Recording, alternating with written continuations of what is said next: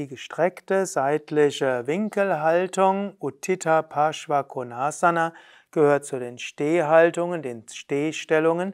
Bei Yoget Vidya nennen wir diese gerne als Drehdreieck. Petya zeigt, wie es geht. Ausgangsposition, aufgerichtete Stehhaltung, auch Tadasana Berg genannt.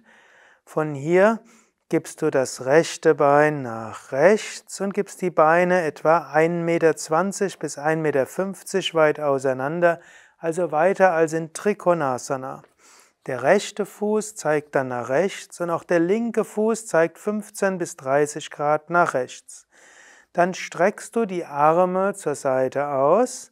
Du beugst das rechte Knie so weit, dass das Knie oberhalb vom Fußgelenk ist und der Oberschenkel parallel zum Boden.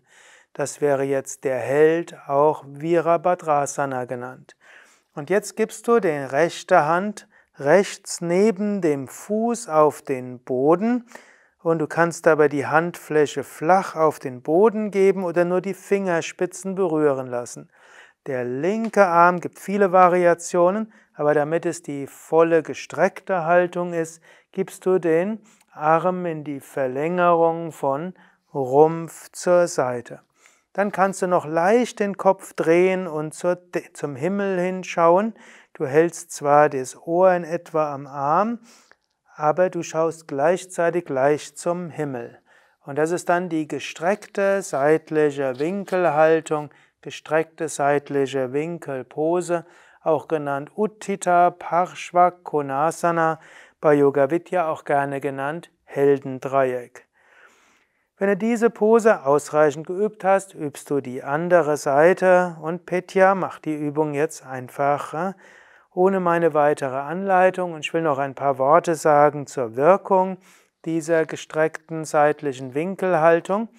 Diese Übung ist zum einen natürlich eine gute Pose für die Stärkung der von Oberschenkel und Gesäß, gerade wenn du langsam hineingehst und das Becken tief genug hältst.